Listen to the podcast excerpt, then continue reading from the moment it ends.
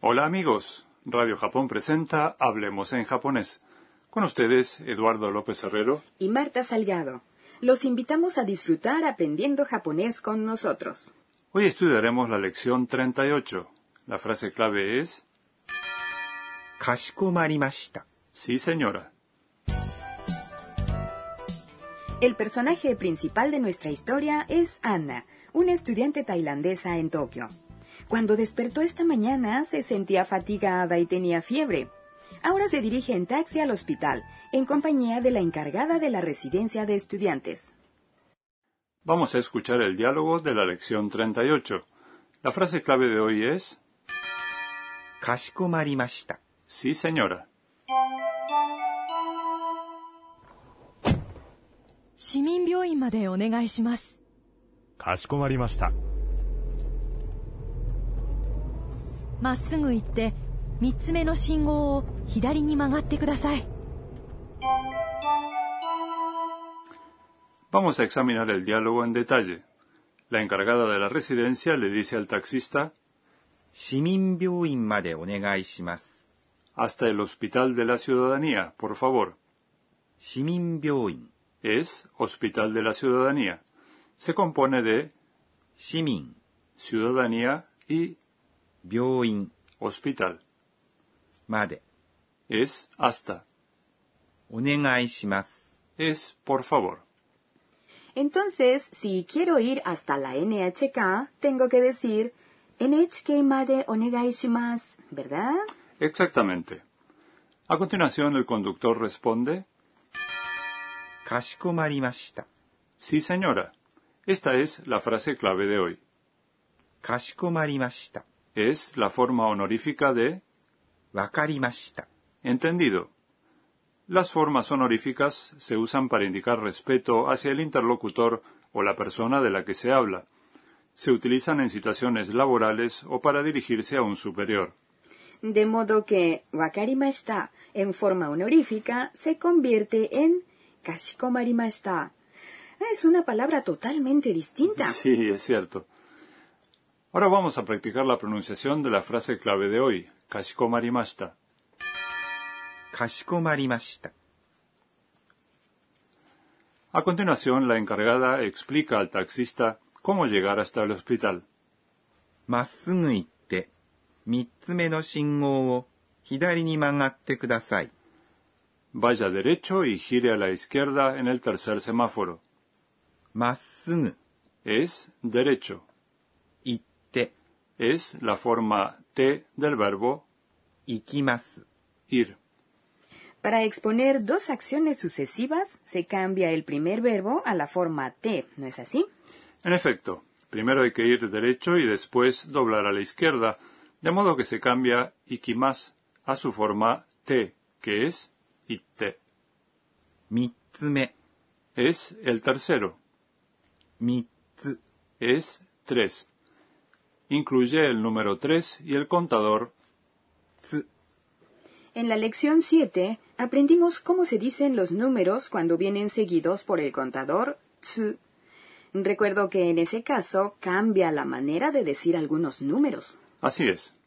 Tres es, 三、 pero si viene seguido de tsu, se convierte en mitsu. En 三つ目、 la parte 目、 indica que se trata de un ordinal. A continuación, の es una partícula que une sustantivos entre sí. 信号 Es semáforo. Entonces, Mitsume no Shingo significa el tercer semáforo. Correcto. Después, を es la partícula que indica el objeto de una acción. 左 Es izquierda.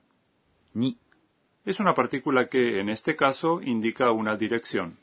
曲がって Es la forma T del verbo 曲がります。 girar. Una manera de expresar un pedido es decir la forma T de un verbo seguida de ください。 por favor. Ah, ya veo. Entonces, magate kudasai significa gire. Sí. A ver, Marta, ¿cómo dirías gire a la derecha en la segunda esquina?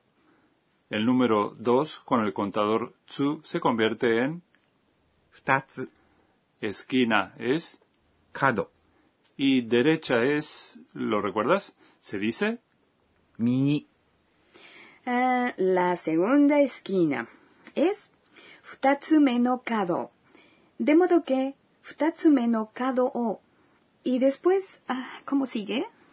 Bueno, verás, gira a la derecha en la segunda esquina, se dice 二つ目の角を右に曲がってください。 Ahora vamos a escuchar nuevamente el diálogo de la lección 38. La frase clave de hoy es かしこまりました。 Sí, señora. 市民病院までお願いしますかしこまりました。まっすぐ行って3つ目の信号を左に曲がってください Es hora de la sección Enséñenos, profesora. Akane Tokunaga, supervisora del programa, nos transmite en cada entrega un punto clave para el aprendizaje del japonés. Yo quisiera saber más sobre las expresiones honoríficas. Pues preguntémoselo a la profesora. He aquí su respuesta. Se usan expresiones honoríficas al hablar con o referirnos a personas de más edad, nuestros superiores, profesores, clientes o gente que no conocemos bien. Incluso si se trata de una persona con quien hablamos normalmente en un tono informal, hay que usar expresiones honoríficas en ocasiones formales, como reuniones de negocios. Lo importante es dónde se está hablando. Los verbos adoptan dos categorías de formas honoríficas. Una es la forma respetuosa. Se usa para los verbos que expresan los actos o la situación de la persona con quien estamos hablando o a la que nos referimos. Por ejemplo, la forma respetuosa de 見ます。 mirar es ご覧になります。 La otra categoría es la forma humilde. Se usa para hablar de nuestros propios actos o situaciones. Hablar humildemente acerca de uno mismo es otra manera de mostrar respeto. El taxista del diálogo no dijo わかりました。 entendido. En cambio dijo かしこまりました。 que es una manera humilde de decir lo mismo. Las expresiones honoríficas pueden resultar difíciles de usar, pero no se preocupen. En conversaciones normales se puede usar simplemente la forma masu de los verbos sin faltarle el respeto a nadie. Hasta aquí la sección Enséñenos, profesora. Y a continuación el rincón de las onomatopeyas, en el que aprendemos palabras japonesas que representan ruidos, voces o sensaciones. ふらふら、 Se dice ふらふら、 cuando apenas podemos mantenernos de pie por la fatiga o la fiebre. También se usa para describir a alguien que actúa erráticamente sin un propósito definido. Mm, son dos sentidos muy diferentes, ¿verdad? Sí. Veamos otra expresión similar. くらくら、 El término くらくら、 describe a una persona que se siente mareada. Ha sido el rincón de las onomatopeyas. Hoy aprendimos las expresiones ふらふら、 y くらくら。